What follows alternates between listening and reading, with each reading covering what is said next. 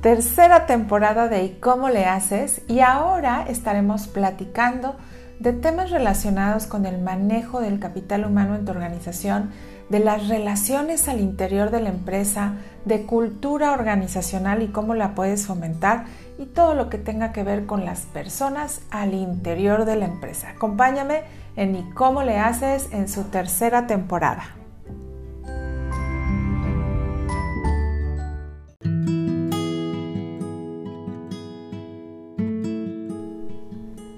¿Cómo están? Yo bien contenta porque hoy he elegido un tema que me apasiona, que siempre me ha apasionado, pero que cada vez la verdad es que toma más fuerza en mí y en el trabajo que realizo y que además siento esta enorme necesidad de compartir eh, y de, tocar más vidas con este tema porque sé que, que ahí está uno de los motores principales para cambiar el mundo, para cambiar la sociedad, para cambiar las empresas, para cambiar las familias y para cambiarnos eh, personalmente. Em, con, el tiempo he ido descubriendo también que este tema se vuelve más accesible, más entendible, más cercano, que poco a poco hemos ido rompiendo la brecha, disminuyendo la brecha entre entre los jefes, los líderes, los dueños y las personas que forman parte de las empresas. Y ojalá esto no nada más fuera una, una postura empresarial, ¿no? Una situación de empresa, sino en general en la vida. El tema que hoy te comparto es las personas son primero. Y creo profundamente en que así debe ser, en que las personas son, son primero y cuando miramos a la persona completa, completa, no, no por partecitas, podemos favorecer tanto el crecimiento personal de quienes forman parte de nuestra organización como del área donde forman parte y de la empresa eh, que finalmente los ha contratado. ¿Qué significa poner a las personas primero? Eh, creo que este mundo cada vez nos exige mayor colaboración, mayor inclusión, mayor equidad, por supuesto. Y esto nos lleva a, vivir en un mundo o a necesitar un mundo que es mucho más empático, que, puede comprender al otro desde las propias necesidades de la otra persona, eh, a mirar al otro en sus circunstancias, en su realidad y a, quitar estigmas y prejuicios y también creencias que nos van limitando. A veces creemos, y yo lo escucho muy frecuentemente, no sé si tú lo escuchas así, pero a veces creemos que, e incluso lo pedimos, ¿no? puede, ser que así sea, que le digas a alguien, deja tus problemas afuera, ¿no? Aquí vienes a trabajar o este, los problemas de casa se quedan en casa y viceversa. En casa puede ser que nos digan o, o que te hayan dicho en algún momento, oye, deja los problemas del trabajo en el trabajo, ¿no? Y la verdad es que, por ejemplo, en mi caso, yo no puedo dejar de ser mamá, ¿no? tengo ah, constantemente pensamientos acerca de cualquiera de los cinco de mis hijos, por alguna situación, que si eh, los lentes, que si la comida, que si em, alguien está pasando por una situación o si alguien, alguno de ellos está enfermo o si se me olvidó darle un recado, en fin, hay infinidad de temas relacionados con mis hijos. Yo soy mamá todo el tiempo. No soy mamá de 9 a 2 o de 4 a 8, soy mamá todo el tiempo. Y también soy psicóloga todo el tiempo y soy consultora todo el tiempo, ¿no? No quiere decir que todo el tiempo ejerza de consultora, pero no es que me quite el sombrero, me quite el disfraz y, ya sea otra persona completamente diferente. Soy la misma y una sola persona con todas esas facetas. Y cuando escucho que alguien le pide a otra persona que deje los problemas fuera, pues es como, como algo bien loco, algo, algo pues que, que está mal, de hecho, no está mal. O sea, primero, pues porque haces de menos a la otra persona cuando le, pides que olvide lo que está sucediendo, ¿no? no la ignoras, la nulificas.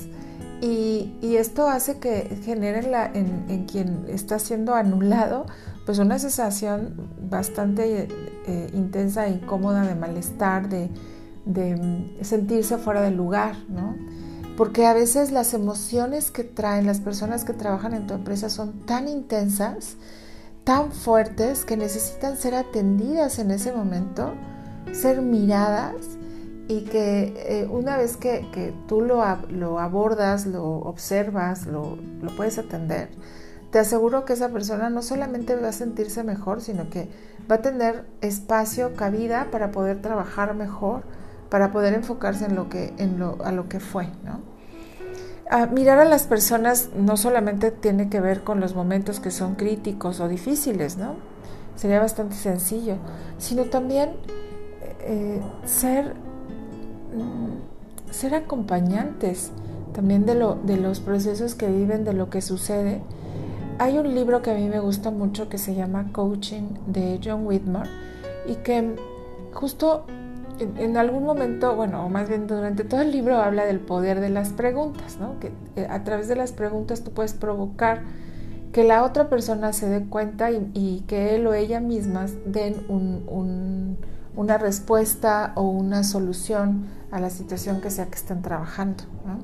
A mí me gusta mucho, te, te recomiendo mucho que lo leas, porque definitivamente nos puede llevar a entender de una manera muy diferente la manera de, la forma en que tú estás ejerciendo tu liderazgo y que te lleva finalmente a mirar a la persona, o sea, qué es lo que está sucediendo, cómo te puedo ayudar, oye, si hicieras esto de esta manera, ¿qué resultado tendrías?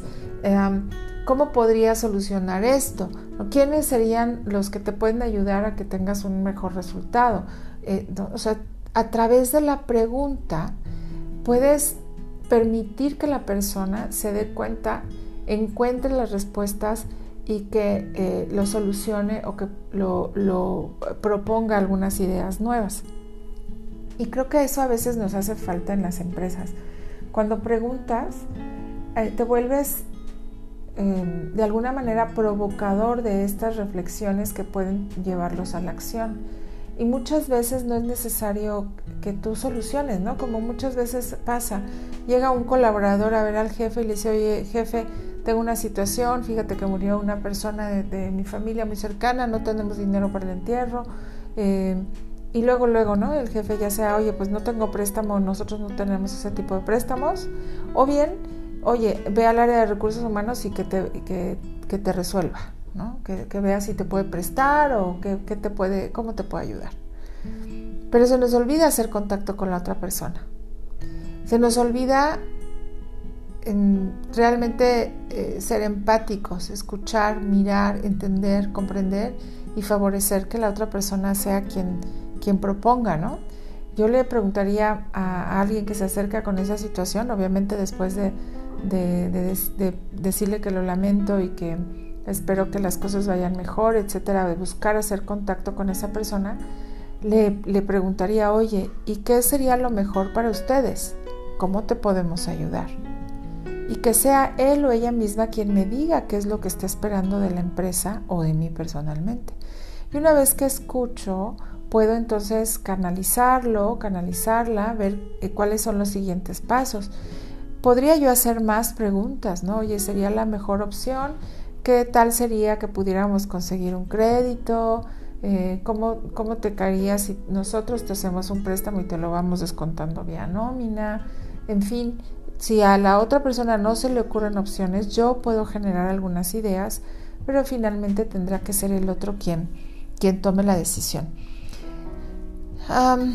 las personas, cuando son atendidas en primer lugar, van desarrollando un nivel de compromiso y un nivel de colaboración mucho más elevado que, permite retener al talento cuando, cuando perciben un verdadero compromiso con, eh, por parte de la empresa con ellos, pues se, se, genera esta lealtad y esta, este sentimiento también de agradecimiento, que es recíproco, ¿sí? no es te doy para que me des, sino que se da en una relación de reciprocidad y que obviamente tanto patrón como o jefe como colaborador tienen sus, derechos y sus obligaciones, pero hay que favorecerlo, ¿no? ¿no? ¿no? podemos dar por sentado que las cosas ya están y que así van a ser.